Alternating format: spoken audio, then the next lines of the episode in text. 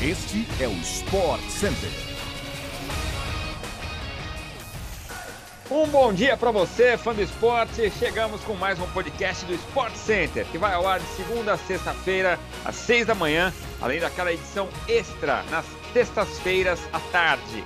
Eu sou Edu Elias. Não se esqueça de seguir o nosso programa no seu tocador preferido de podcasts. Luciano, companheiro, tudo bem? Boa tarde, bom dia, boa noite. É isso, não importa o horário que você esteja nos ouvindo. Estamos começando com mais um podcast aqui do Sport Center. Bom dia, boa tarde, boa noite para você, do Elias. Pois é, e ó, só para lembrar, chegamos também todos os dias, geralmente na TV ao vivo pela ESPN no Plus.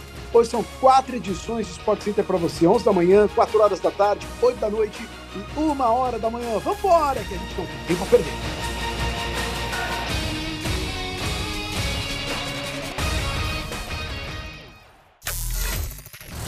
A enorme vantagem conquistada na goleada por 4 a 0 sobre o Vélez Sarsfield na Argentina fez boa parte da torcida do Flamengo imaginar que o técnico Dorival Júnior escalaria força máxima desde o começo da partida contra o Ceará, domingo no Maracanã.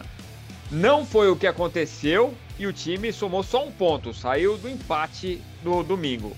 Dorival deu como exemplo o fracasso do Flamengo contra o América do México na Libertadores de 2008. Depois de vencer fora por 4 a 2, a equipe do técnico Joel Santana perdeu por 3 a 0 com dois gols de Salvador Cabanhas no Maracanã e foi eliminada. O treinador afirmou que jamais se perdoaria caso acontecesse algo do tipo. Quem estará em campo nesta quarta para enfrentar o Vélez Sarsfield no Maracanã será o meia Everton Ribeiro. O jogador escreverá mais um capítulo de sua história no Flamengo. Ele vai se tornar o jogador com mais partidas disputadas na Libertadores pelo clube, 49 jogos. Everton Ribeiro defendeu o Flamengo em cinco edições da Libertadores desde 2018 e marcou 11 gols. O camisa 7 foi um dos protagonistas da conquista do título em 2019. O fã do esporte acompanha o jogo de volta na tela da ESPN pelo Star Plus nesta quarta-feira, às nove e meia da noite. Mas antes, durante todo o dia, uma super cobertura. A partir das nove da noite, o Sport Center abre o jogo, já vai estar no ar para quem quiser acompanhar tudo, todo o esquenta para esta grande partida. E olha só, hein, o volante do Vasco, Andrei Santos, tem nas mãos uma proposta do Newcastle da Inglaterra de 35 milhões de euros, o equivalente a 181,6 milhões de reais na cotação atual. O jovem teve a renovação do contrato recém-acertada com o Vasco. A proposta chegou nos últimos dias por meio do empresário Giuliano Bertolucci, que esteve recentemente na Europa. Bertolucci é um dos representantes de Andrei e principal responsável pela interlocução com clubes do exterior. O Newcastle está disposto a pagar os 35 milhões de euros à vista e, por enquanto, na mão apenas dos empresários, a proposta deverá ser discutida nos próximos dias com o Vasco. Andrei é apontado como uma das principais promessas da base do time nos últimos anos. Lançado no profissional esse ano, ele é destaque da equipe na Série B, titular do meio de campo e autor de cinco gols. O projeto do clube inglês agrada o staff do jogador. Andrei também tem o desejo de disputar uma grande liga na Europa e a Premier League naturalmente desponta entre as favoritas. Atual 11º colocado no campeonato inglês, o Newcastle tem os brasileiros Joeliton e Bruno Guimarães em seu elenco. Aliás, o Newcastle joga novamente pela Premier League neste domingo às 10 horas da manhã com transmissão da ESPN pelo Star Plus. Anota aí. Segundo informação do Globoesporte.com, a atacante brasileira Gil Queiroz, de 19 anos, acertou sua transferência para o Arsenal da Inglaterra. Inicialmente, ela seria emprestada ao Everton. Gil está a caminho de Londres e deve assinar com o novo clube nesta quarta-feira. A atleta pertencia ao Barcelona desde 2020 e sai depois de ter denunciado a comissão técnica por assédio moral numa carta pública. Segundo o atacante, que tem nacionalidade brasileira e espanhola, depois de ter feito a opção de jogar pelo Brasil, a comissão do clube espanhol puniu ela com a remoção para o segundo time do Barcelona.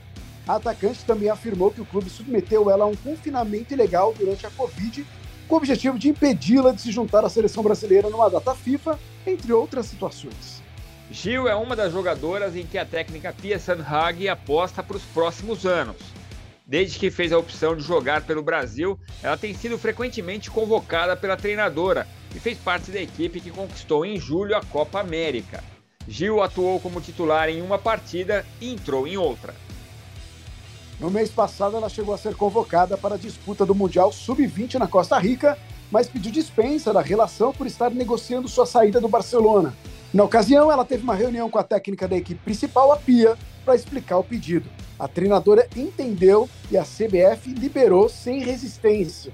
A negociação com o Barça, no entanto, não foi fácil e a jogadora só conseguiu liberação na véspera do fim da janela de transferência, que encerra nesta quarta-feira. Nenhum brasileiro segue vivo na disputa do US Open.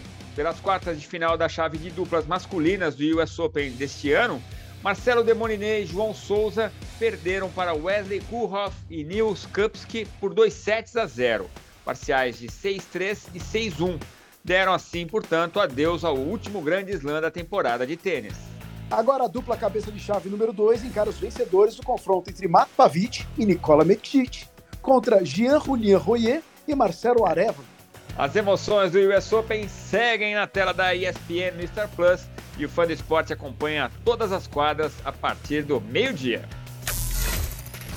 E assim chegamos ao fim de mais um podcast do Sport Center. Lembrando que a gente volta amanhã com mais um episódio às 6 horas da manhã no seu agregador favorito de podcasts. Edu, até a próxima. Valeu, Luciano. Abraço, fã de esporte. Um grande abraço. A gente se vê por aí, ou no podcast ou na TV. Tamo na área. Até mais.